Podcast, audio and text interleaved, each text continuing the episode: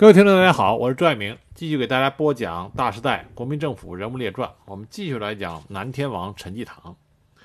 我们上次讲了陈济棠是如何崛起的，他又给广东的建设做出了什么样的贡献。那么这一集呢，我给大家讲一下陈济棠是如何和中国共产党打交道的。陈济棠他作为南天王，在对付中国共产党的这个态度上，和其他的地方军阀都比较相像。就是说，他不允许共产党的组织和势力渗透到他的辖区之内，但是对于中国共产党及其武装在他辖区外部，那么陈济棠也是以防为主，就是不让你进来，但是我也不主动攻击你，同时在允许的情况下还可以做生意，这就是陈济棠。和当时中国共产党组织以及当时中国共产党所率领的武装力量红军关系的一个特点。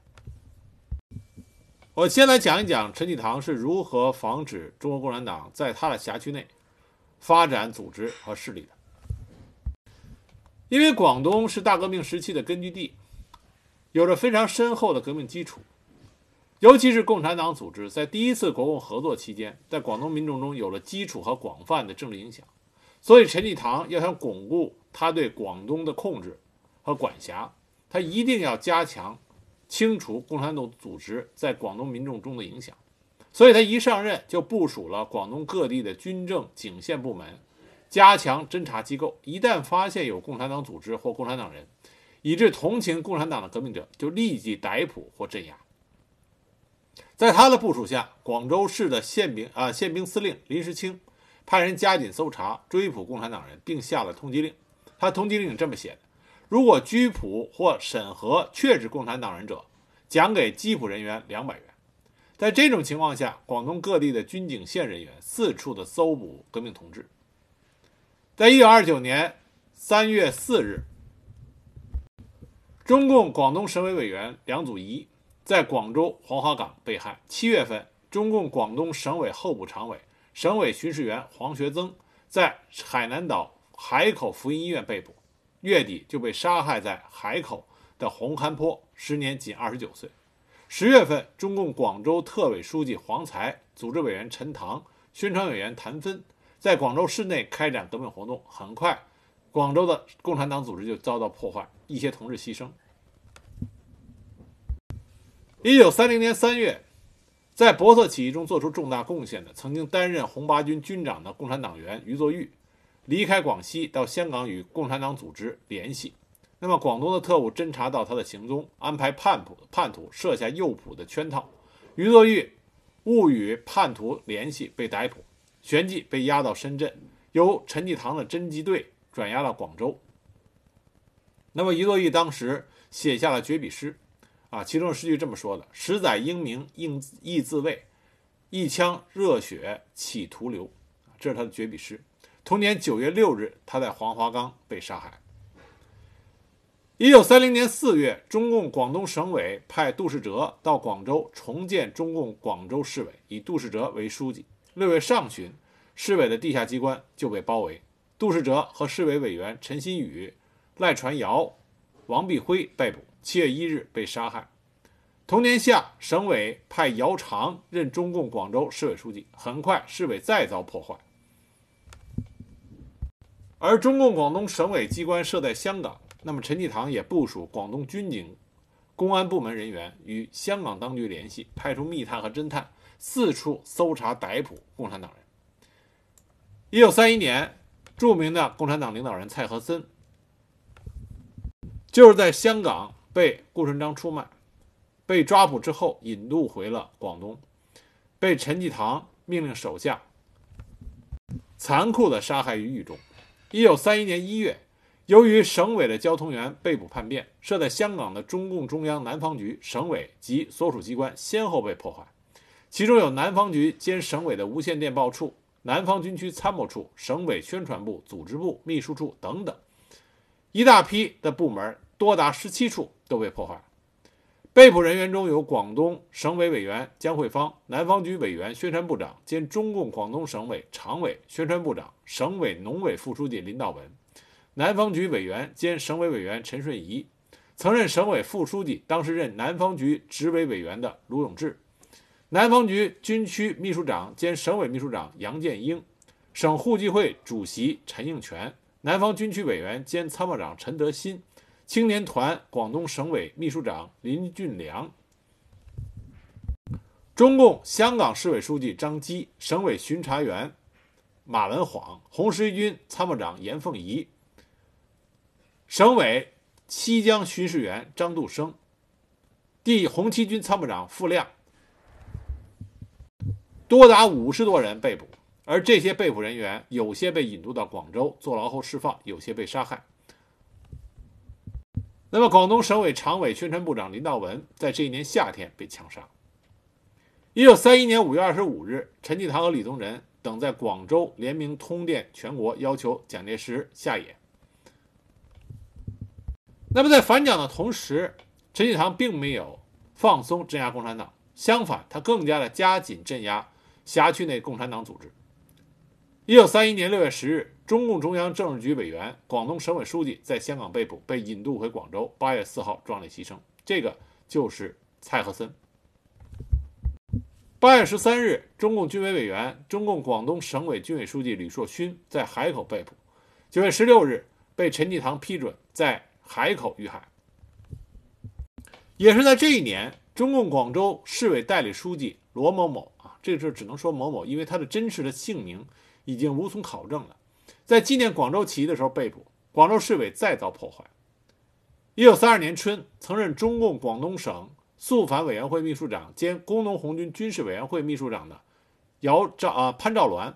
在市内的黄浩岗就义。二月份，中共东江特委委员徐玉盘在汕头就义。一九三二年三月十六日，因为省委委员廖一通被捕叛变。中共中央巡视员、两广省委书记陆更夫、省委秘书长黄文灿、副委于一梦、中共广州特支书记杨鸿章等人在香港被捕。关于监狱中，后来经过中共中央和省委的营救，通过香港互济会花了一笔款项，将他们保释出狱。五月六日，陆更夫等人在香港乘坐轮船赴上海，结果广东当局的特务在陈济棠的指啊指令下，与香港当局串通，派侦探随船盯梢。轮船到香港啊，轮船到了上海，陆光夫等人再次被广东的特务侦探被捕、逮捕，被押回广州。七月十五日，陆光夫等人壮烈牺牲于广州的东郊。一九三二年八月，广州市委宣传部部长陈复啊，中共当时的广州市委宣传部长，在市内开展革命活动。有人向陈济棠报告了这个情况。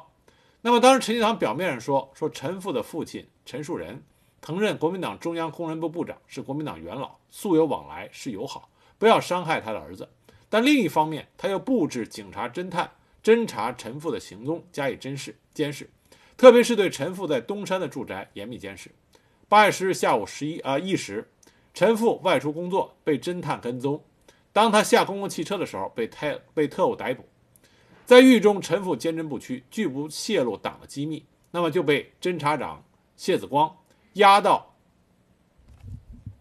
当时的惩戒场秘密枪杀，事后再转告给了陈济棠。没有陈济棠的默许，他的手下不会有这么大的胆量，敢把陈父秘密杀害。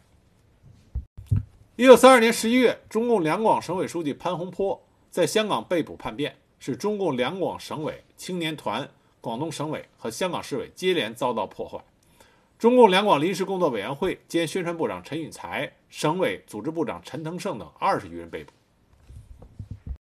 一九三三年的时候，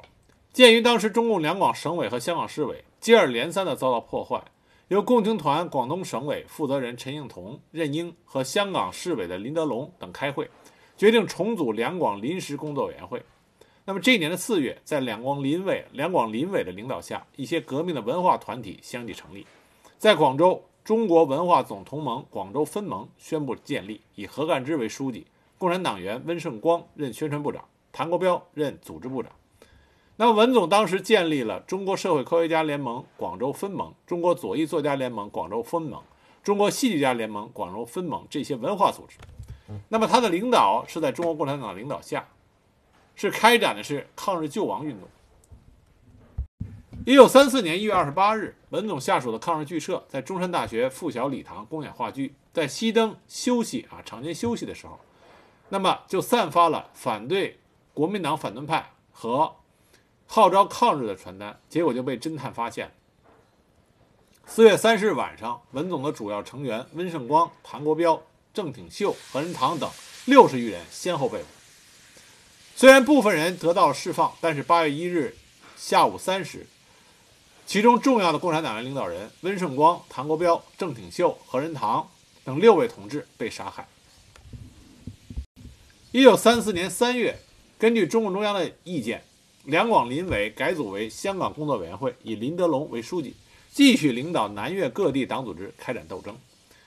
八月份，香港工作委员会改组，以郑怀昌为书记。不久，由于广东当局与香港当局的勾结，香港工委被破坏。郑怀昌被捕，壮烈牺牲。从此，广东党的领导机关遭破坏。但是，分散在广东各地的党组织和共产党员以不同的方式坚持着革命斗争。从这些记录，我们可以看出来，当时广东的中国共产党员不屈不挠，前仆后继，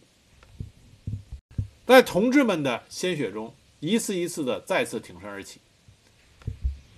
这种精神值得钦佩，但同时我们也可以看到，陈济棠在镇压广东地区的共产党组织发展的时候是不遗余力，并且双手沾满了淋漓的鲜血。那与对于内部的地下党组织的发展，陈济棠采取了残酷的手段。那么对外，对红军，无论是他境内的红军力量，还是说在他北面向广东压来的中央红军苏区。陈济棠也是不遗余力地进行清剿以及严防。那么，对于广东境内的红军来说，举一个例子，就是海南岛琼崖根据地。一说起海南岛的红军，我们第一个反应就是红色娘子军。我们看红色娘子军的时候，看见红色娘子军发展迅速，得到了当地民众的大力支持。但实际上，琼崖红军第一次遭受重大的挫折，就是陈济棠造成的。一九三二年七月，陈济棠派他的警卫旅旅长陈汉光率领三个团和特务营以及空军第二中队的一个分队，共三千多人，赶到海南岛。因为琼崖红军的迅速发展，使得陈济棠极为的恐慌，他一定要将红军的星星火种。彻底的扑灭在海南岛上。一九三二年八月一日，陈汉光旅在空军、琼崖警卫队、各县民团、地方豪绅反动武装的配合下，对琼崖各苏区和红军开始了空前规模的围剿。那么，陈光陈汉光的这个旅啊，是陈济棠扩编军队时所编的直属第一集团军总部的部队，武器比较精良，而且没有人数限制，可以任意扩编。那么陈汉光也是陈济棠的侄子。那么这个警卫旅呢，就是陈济棠部队中的精锐部队。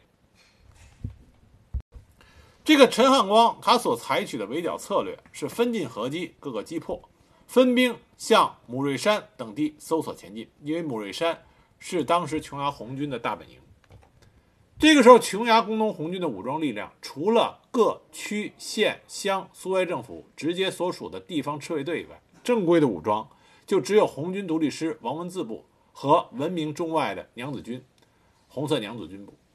当时红军独立师师部和红一团两啊三百多人，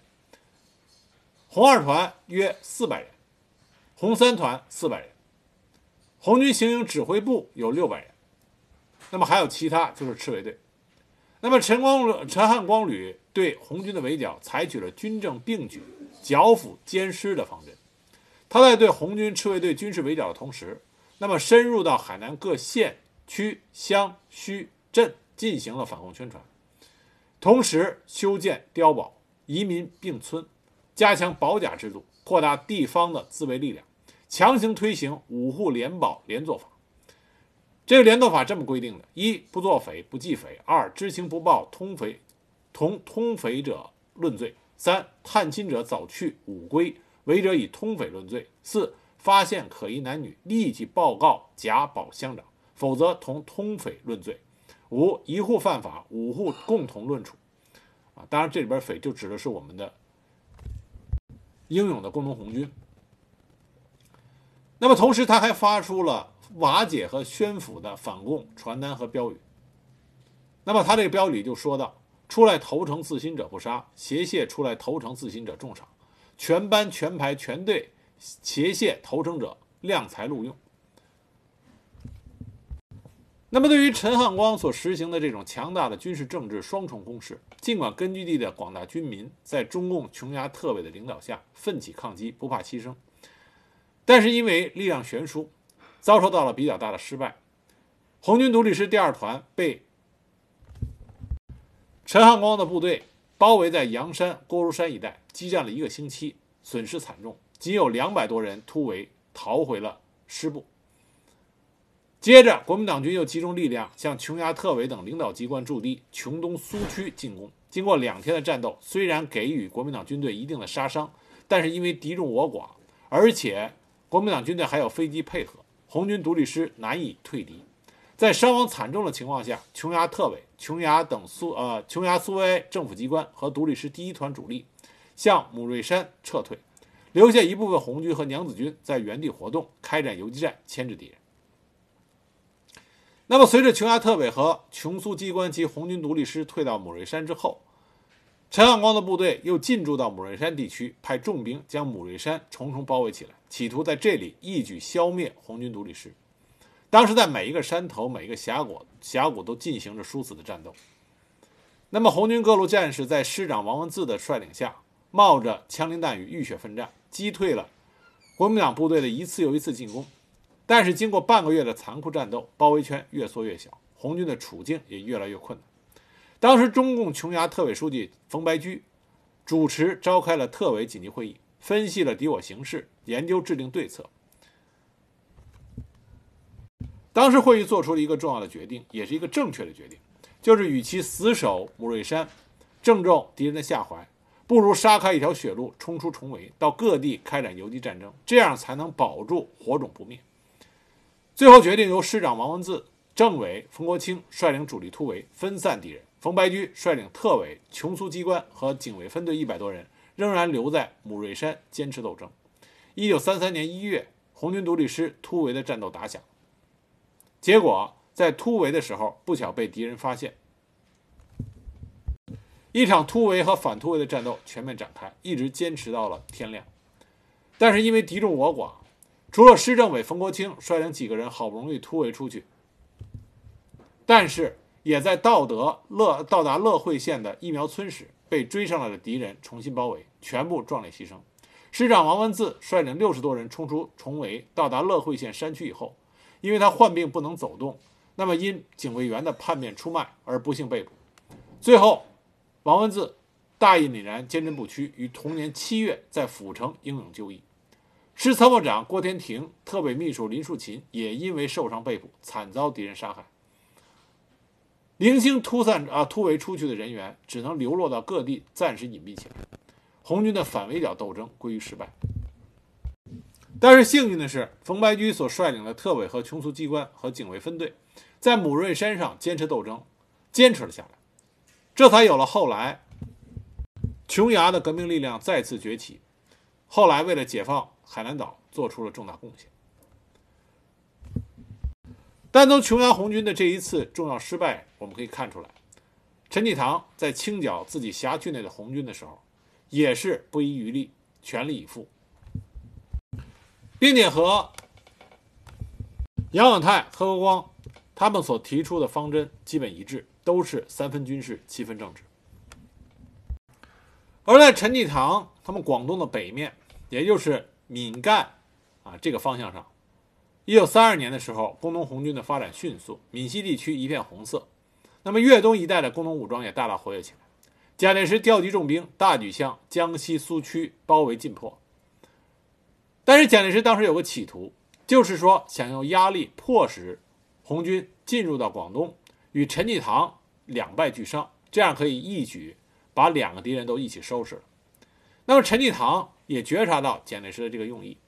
因此陈济棠在对付红军的时候啊，对付闽赣闽赣一带的红军向粤东发展的这个这个形势下，陈济棠所采取的策略是不打大仗，但是我严防死守。陈济棠根据当时的情况，在粤北、赣南还有闽西、粤东一带部署重兵，将其新编的部队如独立旅、独立团之类重新改编。当时他把自己在惠州的独一旅黄任环部扩编为独立第一师，这一个师全部都是客籍的子弟兵，上至各级指挥官，下至士兵，大都是闽粤赣交界边区的人。他们的言语风俗习惯都和当地的人民相同，他就把这样一支熟悉闽粤边情况的部队派到那里去防守红军的扩张。另外，他还闽把闽西的著名的土匪钟绍奎部编为新编独立第一旅，归独一师指挥，用这支当地的土匪部土匪的部队作为触角和开路先锋。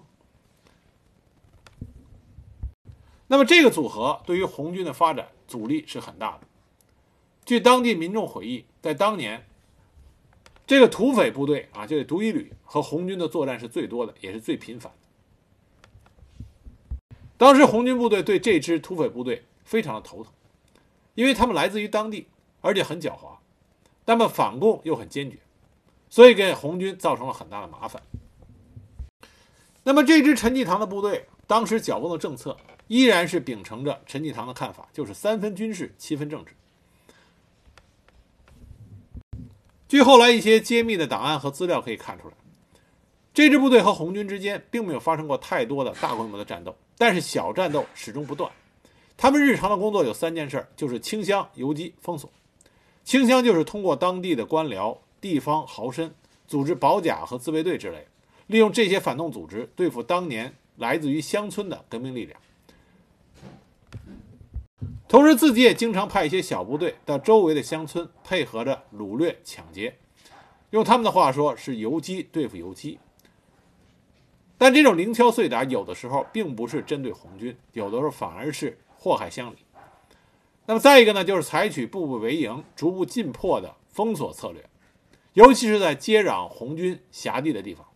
要隘之处密筑碉堡，设检查哨。凡民生日常用品，如食盐、五金、棉花、纱布、药品等，都不准运进红军的辖区。这是人们不能违反的，否则一经查获，除将物资没收以外，人扣押或者枪杀。那么，对于被抓捕的红军官兵以及帮助红军的老百姓，陈济棠的部署也是采取残酷的镇压手段。当时在上杭西门外的大草坪，是很多红军被捕官兵，以及当地的地下党、地下党员，还有同情红军的群众英勇就义的地方。但陈济棠他虽然对中国共产党在他的辖区之内发展组织、发展力量，严防死守，但是对于在他辖区之外的。中央红军以及中央苏区，陈济棠并没有主动进攻。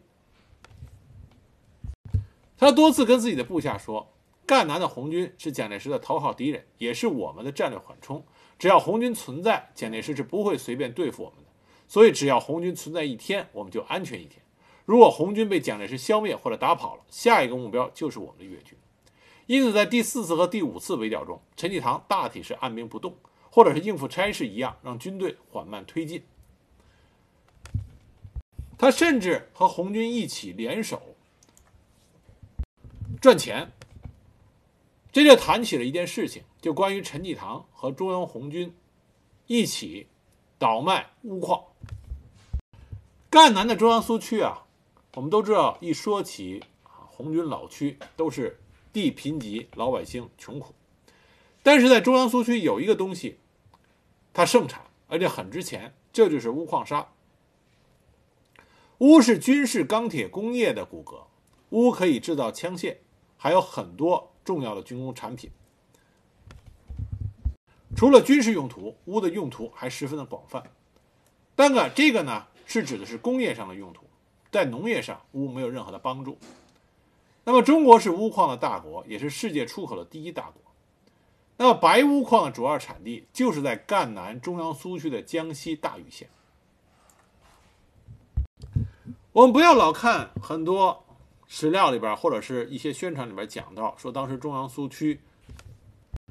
官兵一致，军民一致，共同渡过难关。这是一种精神，是一种值得歌颂的精神。但是落到实处，落在物质上啊，落在物质上，国民党的重重封锁，再加上中央苏区的地理环境特点，就造成当时苏区在经济上非常困难。到了一九三一年的时候，不要说布匹、药品、枪支弹药等物资，连日常用品，包括像食盐，都很难搞到。据史料记载，中央苏区的食盐价格变化是惊人的。一九三二年夏天的时候，食盐已经从美元十斤涨价到美元只能买七斤；到一九三三年初的时候，美元就只能买一斤。没有盐，不仅仅对普通老百姓的生活造成极大的负面影响，同时对于红军将士来说，盐分摄入不足，体质也会明显的下降。据黄克诚的回忆，当时兄弟部队见面时能向对方要一到一点盐，就是很难得的收获了。周恩来当时也因为长期吃盐不足，曾经晕倒过。那么有了供求的不平衡，自然就会有人。冒着风险走私食盐进入苏区，但是走私就意味着成本极高。当时的中央苏区为了满足食盐以及其他日用生活品的供应，不得不出高价来购买物资，导致大洋几乎用尽。到了1933年，中央苏区的市场上再也见不到银元了，市场上不得是以物易物。那么就在这种危急时刻，陈济棠找上门来。陈济棠和红军搭上了关系，表示愿意以一百斤乌沙卖五十二块银元的高价钱收购乌沙，所以在一九三一年春天，红军就设立了公营公营铁山啊铁山龙矿啊龙钨矿啊公营铁山龙钨矿。一九三二年春天，中华苏维埃临时中央政府在这里成立了中华钨矿公司，这是中国共产党建立的第一个国有的盈利型企业，首任总经理胡公克。后来是由红色苏维埃政权的国家银行行长毛泽民兼任总经理。那么，中华钨矿公司迅速的发展壮大，规模横跨于都、会昌、太和三个县，包括两个公营的矿山、五个生产合作社和一个洗砂厂，共有三千五百多人。当时，陈济棠不仅愿意给钱，还愿意给军用医疗品、通讯器材、军工设备，甚至枪支弹药在内的所有物资。总之是你的钨矿砂产多少，我陈济棠就要多少。为什么陈济棠这么大方呢？因为就在1933年前后，在华的德国商人秘密找到陈济棠，因为德国人知道钨矿砂的价值所在，所以他们急需购买大量的钨矿砂去帮助重建德国的国防军，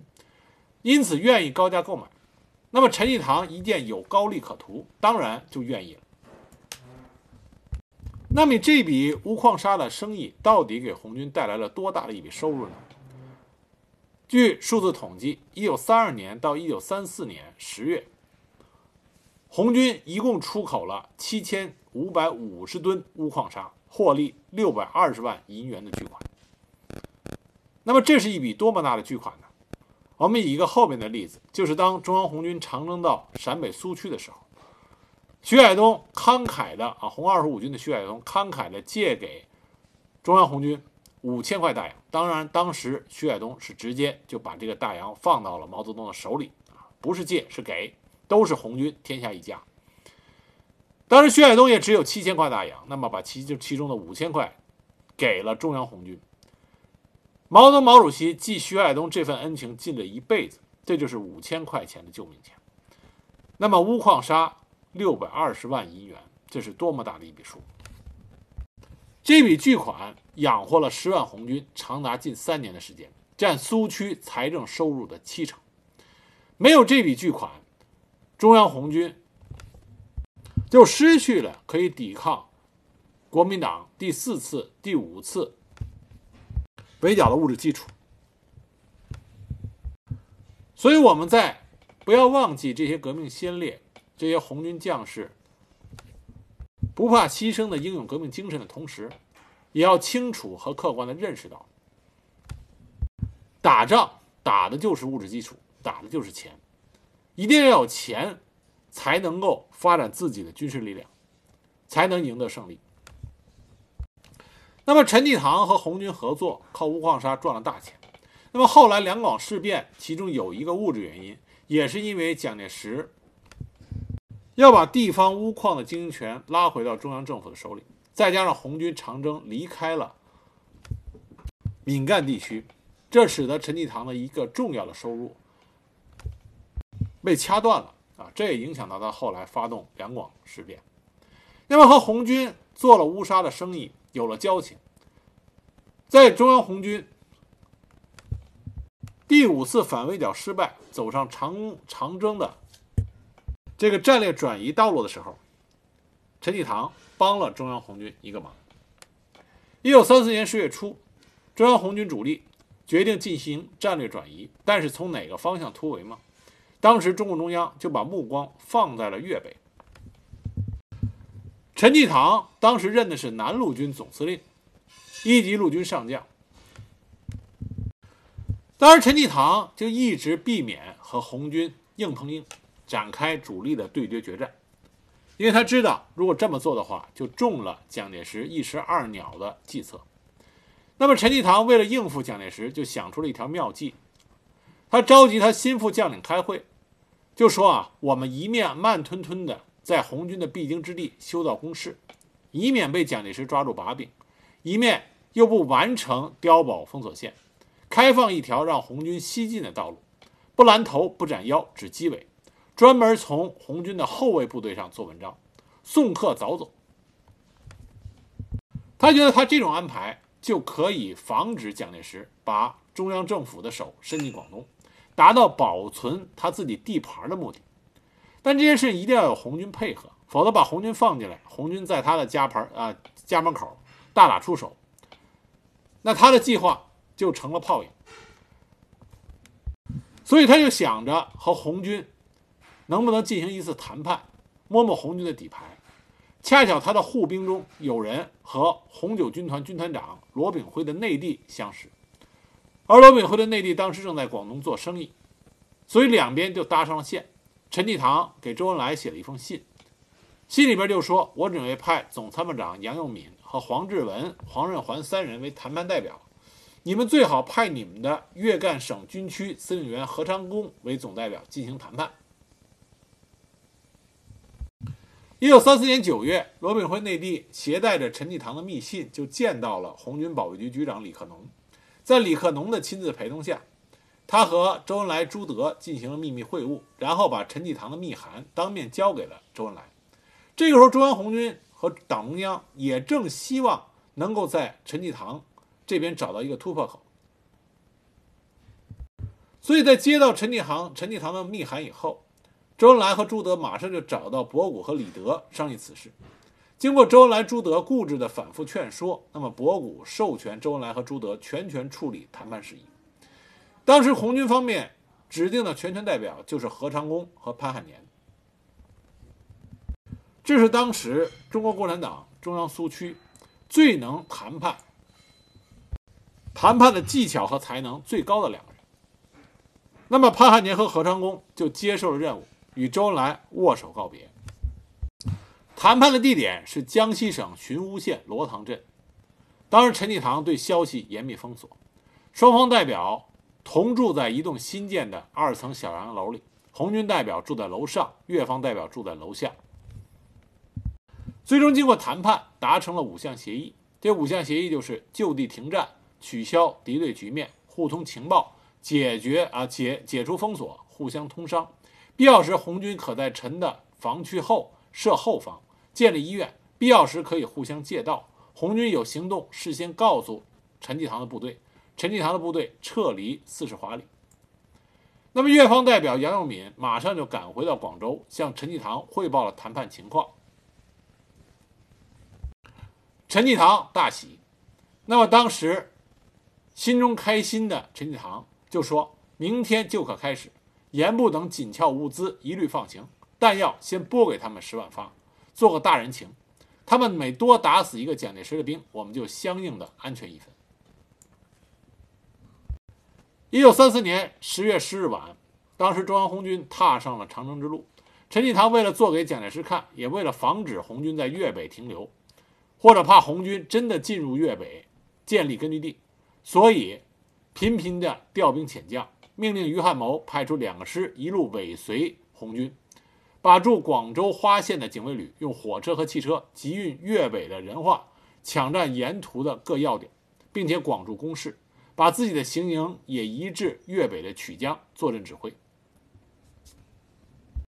但是陈济棠给一线部队明确的任务是保境安民，规定的战场纪律是：敌不向我开枪，不准射击；敌不向我攻击，不准出击。陈济棠的警卫旅精锐部队为做到不与红军打仗，还将中校团副郭世怀等一些和共产党有仇的人借故留在了后方。十月十四日到傍啊傍晚到十八日的傍晚，那么于都河，这是长征路上遇到的第一道天险。那么陈济棠按照秘密协议，给红军让出了一条宽四十华里的通道，这使得红军顺利的突破了蒋介石布置的第一道封锁线，进入到粤北南雄境内。那么蒋介石得到消息以后，命令陈济棠等人在粤北组织第二道封锁线予以拦截。陈济棠就命令部下在仁化、乐清、如城附近设防，但同时也下了命令，让出红军西进的道路。十月二十七日，红军下达了突破第二道封锁线的命令。同样没有经过激烈的战斗，红军于十一月四日又顺利地突破了第二道封锁线。那么蒋介石马上就颁布了紧急堵剿的电令，在第三道封锁线上修筑了数百座碉堡，加强防堵。那么红军这个时候也认真地执行了秘密协议，不进入广东的腹地，只沿着粤北西进。这样一路上，粤军并没有给予红军顽强的阻截。那么红军又突破了第三道封锁线。那这个时候，蒋介石就意识到他被陈济棠给算计了，所以当时他给陈济棠发了一封措辞严厉的电报。电报这么说的：“此次安兵不动，任由共匪西窜，不予截击。”以我国民革命军之千秋万世之污点，着即集中兵力二十七个团，位于蓝山、嘉禾、临武之间堵截，以树前沿。否则，本委员长执法已成。那么，陈济棠一看蒋介石发火，就销毁了与红军谈判的文件记录，命令叶兆、李汉魂和李彦球等师分头尾追红军进入湖南，但他要求他的先头部队距离红军总有一二天的路程。而且各部追至蓝山以后，立即撤回到广东防区。当时蒋介石的心腹侍从者呃侍从室的主任晏道刚就说：“陈济棠的这种追堵叫敲帮式的堵击，送行式的追击。”那么陈济棠把红军送走了，他的北面再没有中央红军对他的威胁，而他也失去了他和蒋介石之间。中央苏区的这个缓冲，那么在对于堵截红军长征的这个事情上，陈济棠做的过于明显，这让蒋介石彻底认清了陈济棠这种地方割据的心理。南方没有了红军这个心腹大患，蒋介石就开始认真的考虑如何收复陈济棠这个南天王，还有广西的新桂系。这就导致后面的两广事变。那么下一集呢，我给大家讲两广事变到底是怎么回一回事儿，以及两广事变下台以后陈济棠后来的人生结局。